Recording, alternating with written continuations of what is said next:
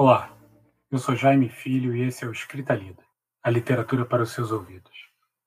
Você deveria estar recebendo hoje o terceiro episódio do podcast, mas ele atrasou.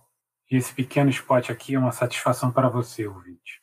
Uma das razões para o atraso, e não é desculpa, é que a entrevista com a convidada me levou para tantos caminhos que, na volta, eu acabei me perdendo diante das possibilidades variadas sobre o que gostaria de contar. Acredito que já me encontrei. O episódio está sendo editado e, modéstia à parte, está bonito. Fiquei feliz demais em fazê-lo. E para tentar compensar o atraso, aqui vai uma pequenina prévia do que virá.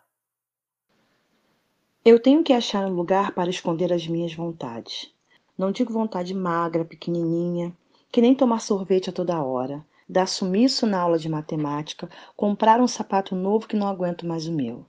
Vontade assim, todo mundo tem. Pode ver, não estou ligando a mínima mas as outras três que de repente vão crescendo engordando toda a vida.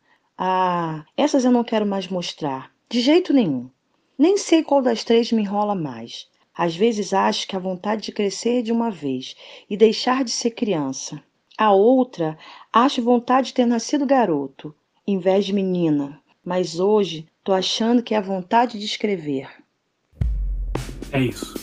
Já já a versão completa estará na rua. Cuidem-se. Boas leituras.